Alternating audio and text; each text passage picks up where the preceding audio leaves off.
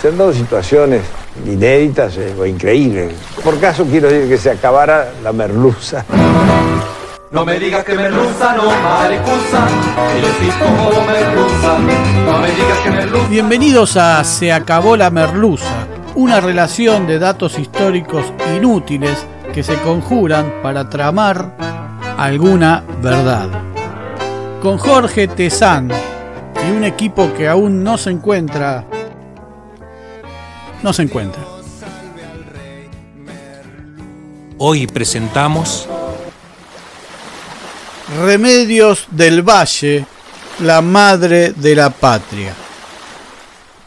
Mientras tanto nos vamos a Buenos Aires, pero en 1828. El Congreso de Tucumán, que alguna vez sesionara en lo que representaba aproximadamente el centro del territorio del ex virreinato del Río de la Plata, ahora se encuentra replegado a Buenos Aires el centro del país que estaban tramando. Cuando había estado integrado por angustiados que desafiaban el poder español, estaban en medio de las luchas por la independencia. Pero ahora, ante la proliferación de la inestabilidad política de caudillos menores, se había trasladado bien resguardado a una Buenos Aires que así sutilmente dejaba de hablar de ciertas cosas e incluir a ciertos lugares y ciertas personas. El general Juan José Viamonte va caminando a ocupar su banca cuando una voz lo devuelve al siglo XIX o tal vez al XVIII. ¡Eh, amigo! Es una mujer de unos 60 años, morocha, que viste harapos y lo detiene para pedirle unas monedas para subsistir. Viamonte accede y al mirarla reconoce los ojos de esa mujer. Es la capitana, la madre de la patria. Dicen que exclamó el congresal, un tanto apenado por verla en ese estado. Poco después, desde su banca, junto a quienes habían sido sus compañeros de armas en tantas batallas, insistió con que se hiciera justicia y se atendiera a esa mujer, que también había compartido junto a él guerras y campañas. María Remedios del Valle Rosas era una parda, es decir, mezcla de negros libertos con españoles e indígenas que la escasa eficacia de la investigación genética de la época denominaba negra secamente. Su tez era oscura y su pelo enrulado. Había nacido entre 1766 y 1767, fue auxiliar del tercio de andaluces, este tipo de regimiento que a vaga imagen de los creados por Carlos I de España y Carlos V de Alemania sirvieron para la defensa ante los ingleses, en este caso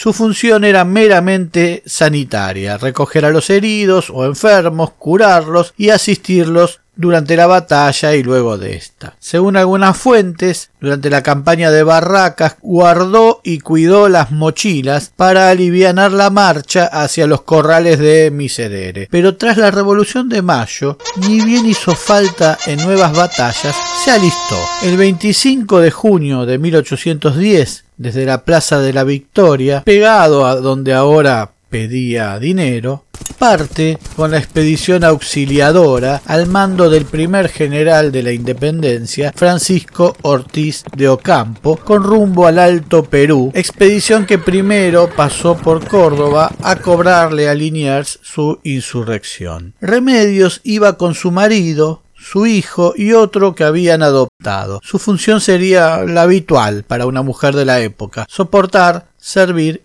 y cuidar heridos. Pero en medio de las batallas que vendrían, sus hombres murieron. Los tres. Y ella quedó sola en medio de una guerra que no era tan sencilla como parecía aquella mañana en la hoy Plaza de Mayo.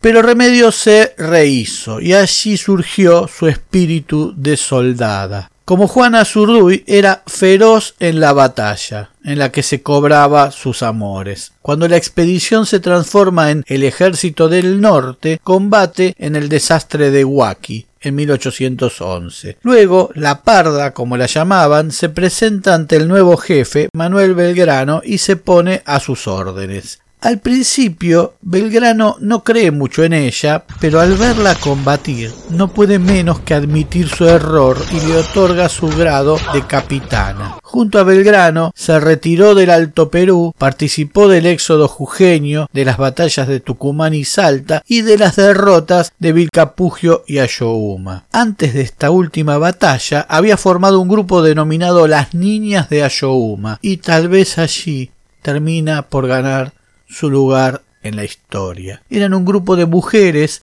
que en medio de una de las más feroces batallas de la independencia cruzaron el campo de guerra una y otra vez para curar, dar agua, asistir y hasta luchar a la par de sus compañeros varones. Tras esa batalla, la parda es herida y cae prisionera junto a muchos compañeros en cautiverio ayuda a escapar a sus camaradas, pero es descubierta por los realistas que por esta acción la condenan a ser azotada públicamente durante nueve días. Su cuerpo guardó las cicatrices por siempre. Pudo escapar y se sumó a las huestes de Güemes y de Arenales para seguir empuñando el sable y cuidar a los heridos de las batallas. Seis veces fue herida de gravedad en combates, estuvo siete veces en capilla, es decir, lista para ser fusilada. Su piel, su cuerpo negro, era un mapa de las heridas de la patria. El gran tucumano Gregorio Araos de la Madrid, aquel que terminara una batalla casi muerto, desnudo y con la nariz en la mano, la bautizó la madre de la patria por su desempeño en batalla. Belgrano insistió con que Buenos Aires le diera un sueldo que Remedios recibió, pero ni bien pudieron dejaron de pagárselo, claro. Aquella mañana en que mendigaba en la plaza de la Recoba, vivía en un rancho en las afueras de la ciudad de Buenos Aires, vendía pasteles y tortas fritas que ofrecía a la salida de las iglesias y se hacía llamar la capitana. A los que la hostigaban solía mostrarles las heridas de sus brazos y muchos pensaban que era una vieja loca más. Tras charlar unas palabras con ella, Viamonte, que siempre tuvo un buen pasar, le hace un reproche a Remedios como si tuviera algún derecho. Pero si estabas en esta situación, ¿por qué no viniste a buscarme a casa? Y Remedios le responde con una frase que ya denota las diferencias sociales que ninguna independencia ni Congreso iban a resolver. Todas las veces que fui a tu casa a pedir ayuda, tu mayordomo me dijo que no estabas. Pero tras el encuentro con Viamonte, algunas cosas empezaron a cambiar, aunque muy lentamente. Tras un arduo debate en que se deben haber insumido muchas más horas y dinero del que pretendían ahorrar, se decidió reconocerle el sueldo correspondiente a capitán de infantería que se le abonaría a partir del 15 de marzo de 1827, fecha en que ella había iniciado su solicitud ante el gobierno. A pedido del diputado por la ciudad Seferino Lagos, se votó la creación de una comisión para componer una biografía de Remedios del Valle que se mande imprimir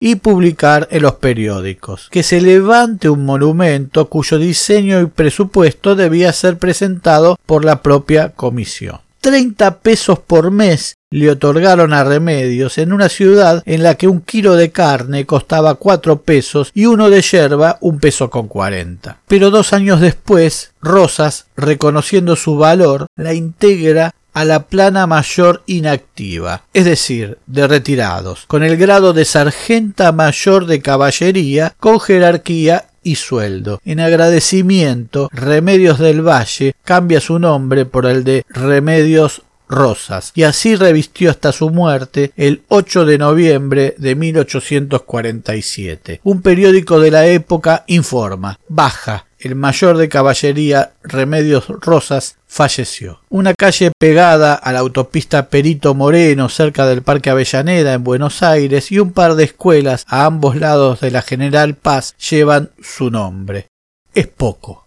En su homenaje, desde 2013, el 8 de noviembre es el Día del Afro Argentino. Manuel Dorrego decía que él no quería más grados militares que aquellos que pudiera ganarse en batalla. Sería bueno que algún gobierno argentino reconociera los méritos militares de Remedios del Valle Rosas, los que obtuvo en batalla, y a la par de sus camaradas varones le otorgara, al igual que a Juana Azurduy, el grado de generala de la nación.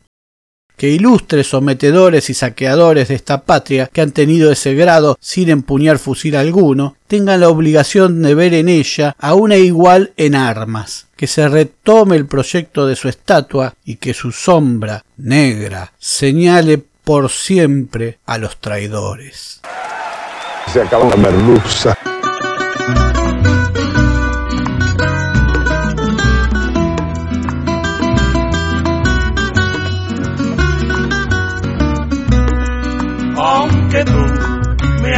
En el abandono, aunque tú has muerto todas mis ilusiones, en vez de maldecirte con justo encono, en mis sueños de colmo, en mis sueños de colmo de bendiciones.